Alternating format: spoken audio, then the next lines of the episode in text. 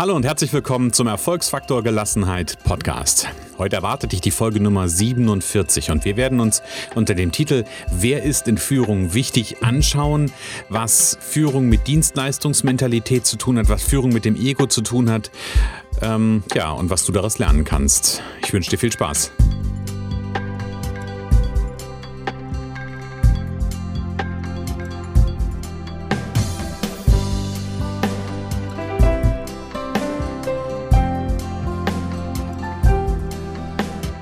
Freue mich ja immer wieder über solche Titel, die etwas Verwirrung stiften beim Zuhörer bzw. bei demjenigen, der es liest. Und so auch bei dieser Episode. Es geht nämlich um die Frage, wer in Führung, und ich sage es jetzt mal anders, im Führungsalltag eigentlich wichtig ist. Auch wenn das relativ einfach scheint, müssen wir uns, um das zu beleuchten, anschauen, wen es denn im Führungsalltag so alles gibt. Und die zentralen Personen sind, und das sind gar nicht so viele, oder die Personengruppen, sind nämlich auf der einen Seite der Mitarbeiter bzw. die Mitarbeiterin und auf der anderen Seite die Führungskraft. So einfach kann es sein. So, jetzt gehen wir mal davon aus, dass die Führungskraft eine echte Führungskraft ist, also eine, die zum überwiegenden Teil bis ausschließlich Führungsaufgaben erfüllt. Dann stellt sich doch folgendes Bild. Die eigentliche Wertschöpfung im Unternehmen entsteht in der Regel bei den Mitarbeitern. Und nehmen wir hier so ein Beispiel. In einem produzierenden Unternehmen stellen wir uns vor, das Unternehmen produziert irgendwie Metallteile oder Kunststoffteile, vielleicht auch für die ähm, Zulieferindustrie ist, also aus der Zulieferindustrie für, die, für den Automobilbau. Da werden die Produkte durch wen hergestellt? Richtig, durch die Mitarbeiter. Die Führungskräfte haben in diesem Zusammenhang vollkommen andere Aufgaben, was auch genau so richtig und genau so gewollt ist. Und diese Aufgaben, die die Führungskräfte einnehmen, sind aus meinem Verständnis heraus in erster Linie Dienstleisteraufgaben. Führungskräfte sind nach meinem Verständnis Dienstleister ihrer Mitarbeiter. Und sie haben Sorge dafür zu tragen, dass die Mitarbeiter im produktiven Geschäft gute Arbeit machen können. Sie haben dafür zu sorgen, dass Regeln klar sind. Sie haben dafür zu sorgen, dass das Miteinander passt und dass die Mitarbeiter alle Voraussetzungen vorfinden, um gesund und leistungsfähig zu sein, beziehungsweise das auch zu bleiben. Nochmal. Das eigentliche Ergebnis einer Abteilung erarbeiten die Mitarbeiter und nicht die Führungskräfte. Und dennoch trifft man immer mal wieder auf diese Führungskräfte, die der Meinung sind, dass das Ergebnis der eigenen Abteilung nur durch sie persönlich entstanden sind, die den Erfolg auf das eigene Konto verbuchen. Und das dann auch so beispielsweise dem eigenen Vorgesetzten oder dem Management gegenüber kommunizieren.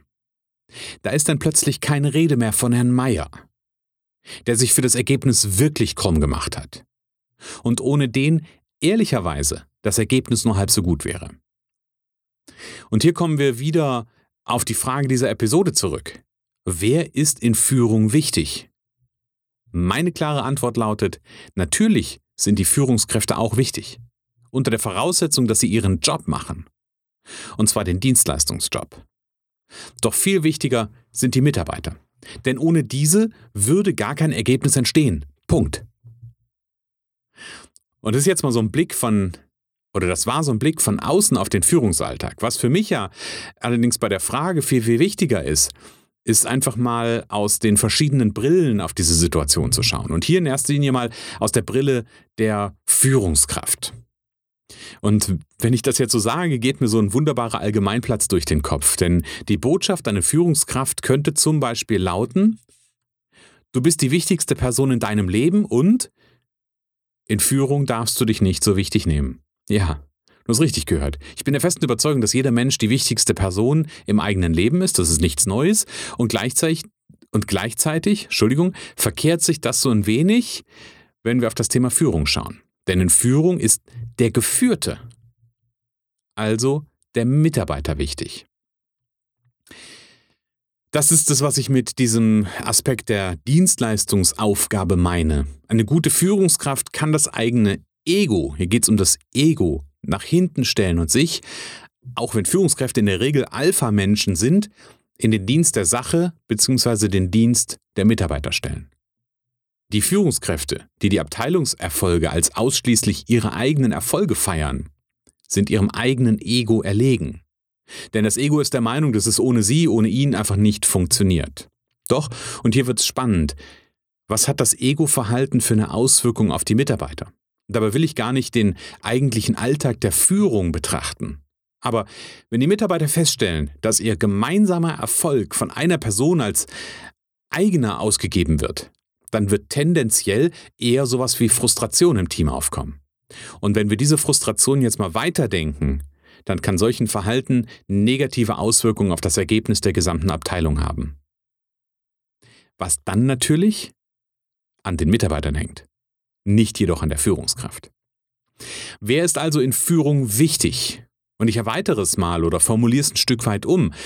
Auch wenn ich kein Freund von richtig oder falsch bin, könnte ich auch sagen, wer ist in Führung richtig?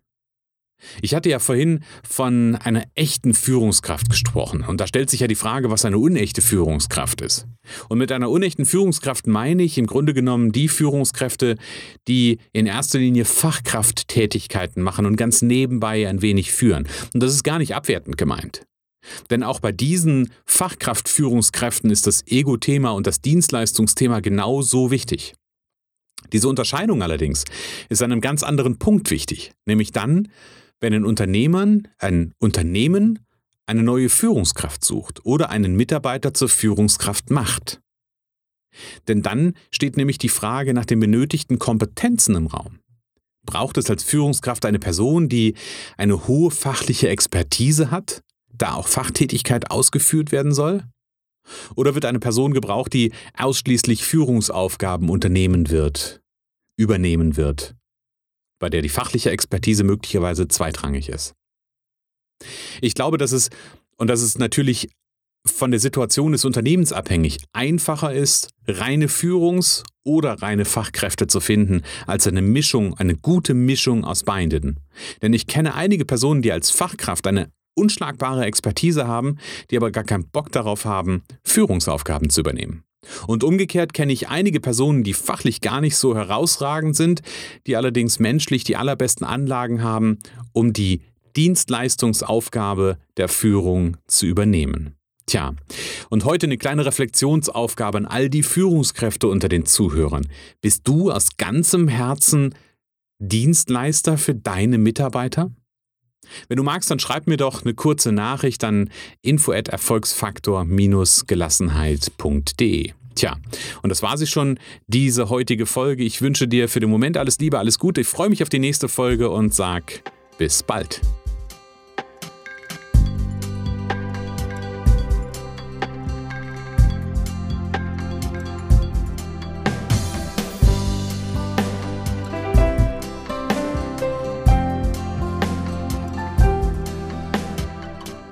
Moment, bevor du weiterziehst. Kennst du das Gefühl in deinem Leben, dass immer irgendetwas fehlt und nicht vollständig ist? Mal fehlt Geld, um den Traumurlaub zu machen. Mal fehlt irgendwas in der Partnerschaft, um wirklich glücklich zu sein.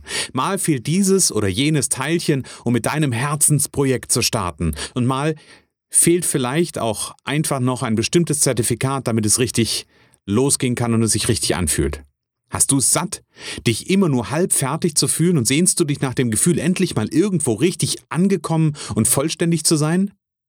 Wenn du gerade beim Zuhören nur an einer Stelle ein leises Ja in dir wahrgenommen hast, dann ist es Zeit, dass wir uns persönlich kennenlernen.